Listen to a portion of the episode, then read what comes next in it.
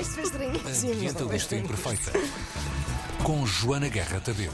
Foi nada estranho, isto é o normal, não é? Ayla, todas as terças-feiras, bem-vinda, bom dia. Bom dia. Bom dia! Bom dia. Como estamos? Tiveram saudades Bom minhas? Fizemos por ano! acaso. Bom Natal.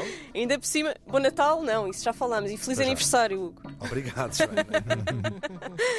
Olhem, eh, o episódio da semana passada eh, foi, sobre, foi sobre minimalismo com uma querida amiga chamada Cláudia Ganhão. Vocês ouviram? Não! Porque são horríveis! E por acaso interessa-me bastante. Pá, porque eu tenho um problema com Vou a mudar Cláudia. de casa tenho um e quero.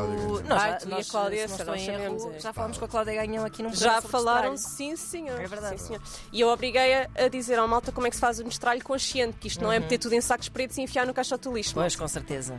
Pois é, pois é. Pois é. Ah, mas pronto, ah, era só para vos avisar que o último episódio tinha sido sobre isto. Queria, queria que vocês me dissessem. Tenho um, um bife aqui com o Tiago. O Tiago há bocadinho no ar Então, o que é disse se que eu era a ambientalista mais que imperfeita. E eu não Pois. percebi se isto é um elogio Pois, se é uma crítica.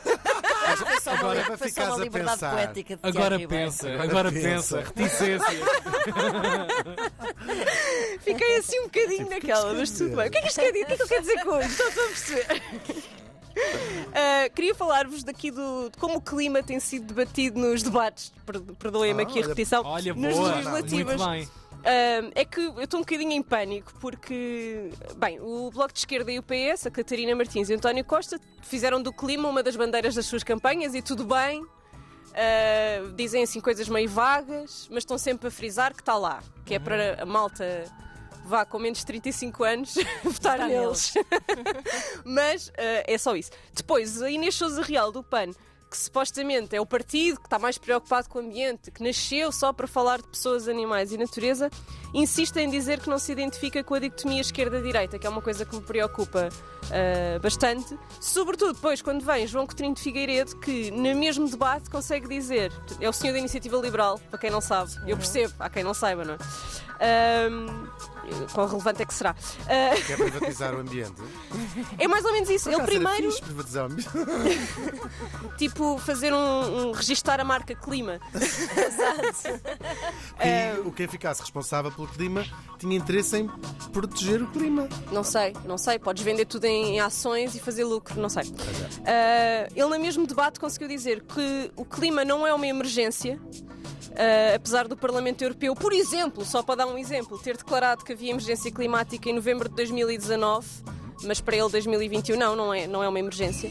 Ah, mas no mesmo, ah, no mesmo debate em que ele diz isto e diz que a chave está no crescimento económico e não no decrescimento, que é o tipo de coisa que vem com as medidas que o PAN propõe, ah, ele diz que os planos de intervenção para a correção das alterações climáticas estão a ser usados como uma espécie de substituto da luta de classes para atacar a economia de mercado e facilitar a intervenção do Estado. Isto foi a coisa mais lúcida, mais lúcida que eu ouvi um candidato às legislativas a dizer sobre a luta pela emergência climática. O senhor da Iniciativa Liberal é que percebe que ecologia sem luta de classes é jardinagem, já dizia o nosso querido Chico Mendes. Portanto, cara esquerda, ouçam o João Coutinho de Figueiredo, da Iniciativa Liberal, que ele estava a dizer tudo.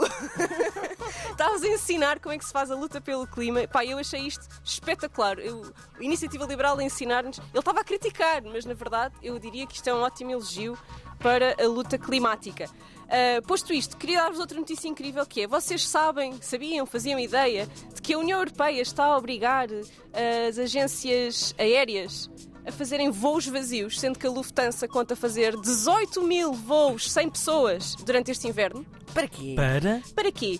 Porque se. Então é para fazer a. Porque senão aquilo depois emperra. os quilómetros, é a quilometragem do Não, motor. é que estas companhias aéreas, para terem ah, direito a manter as suas slots nos aeroportos Ah, tem de fazer não europeus, sei quantas mil horas. têm que fazer 50% das utilizações agendadas. Antes da pandemia era 80%, eles desceram para 50%. Portanto, a mesma agência, portanto, a União Europeia que diz vamos reduzir as emissões para menos de 55% até 2030, diz aviões têm que voar. Se não voarem, mesmo que sejam vazios, não podem manter as vossas slots. Portanto, temos aqui uma agência cheia de ah, contrassensos. Bolas, mas esses voos não podem ter um caráter humanitário ou coisa assim, ajuda? Provavelmente eles Ou têm. nada, levem-nos a nós, Não, assim eles à têm de borda. a gente fazer, provavelmente não há. pro- Não, a procura baixou bastante e, portanto. Claro.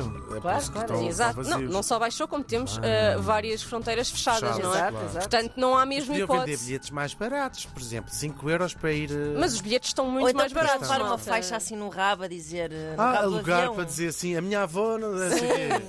Levar recado. Ainda por cima está, para o programa no ar agora, não é? Não é aquele programa da Ah, casa? Exato, do Big. Brother, Sim. levar os Bruno de aviões. Carvalho. Olha, estar ali em cima da venda do pé. Só para não serem vão. não Ela é? está a adorar a nossa conversa em contexto ambiental. Não, Não, mas não pelo menos não era bem. completamente inútil. Sim, Quer estes dizer- são. Quer dizer, eu não sei. Uma coisa que eu não percebi, porque. Uma coisa que eu não percebi. uma faixa, já não era completamente inútil. Obrigado, manhãs da 3. Mas voltando, exato.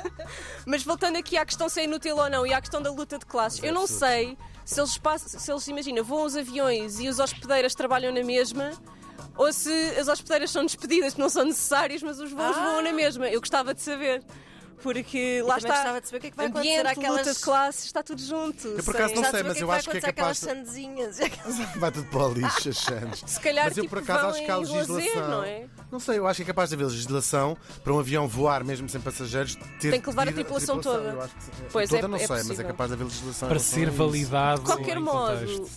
O, a Brussels O piloto Airlines. acho que tem de ir. O piloto, o piloto se calhar tem que ir, não é? Se calhar estes vão em piloto automático. E tem de ir pelo menos uma hospedeira para lhe perguntar se ele quer um café Alguma coisa. Deixa alguma coisa. Um Ferreiro Rocher, por favor. Ah, a Brussels Airlines, que é uma das subsidiárias, vai fazer 3 mil voos desde o final do ano até março. Vazios. Vazios. Ah, e então o Ministro da Mobilidade da Bélgica chama isto um nonsense ambiental, económico e social. Palmas para o Ministro da Bélgica. Pois. Ah, pronto, e estão a chatear a UE, mas não sei se isto vai dar em alguma coisa. Finalmente, o tema do, do, do episódio do podcast de hoje, em que vamos receber dois históricos. Eles que ouvirem isto vão dizer, estamos a chamar históricos para não me chamarem velho. Ah, é o Pedro de Sampaio Nunes, que é um ex-secretário de Estado da Ciência e da Inovação e ex-diretor das Tecnologias de Energia na Comissão Europeia. E, do outro lado, António Eloy, dirigente português do Movimento Ibérico Antinuclear e coordenador do Observatório Ibérico de Energia e um histórico ativista contra a energia nuclear, porque a Comissão Europeia vai decidir amanhã se o gás e a energia nuclear são energias verdes. Ah, pronto, ah, há aqui várias questões, não é? Primeiro, o gás faz emissões de O carbono. gás é azul, parece-me, pelo menos lá em minha casa. A botija, a tua botija. não, questão- não, quando ligas. Ah, Ah, Se calhar é verde.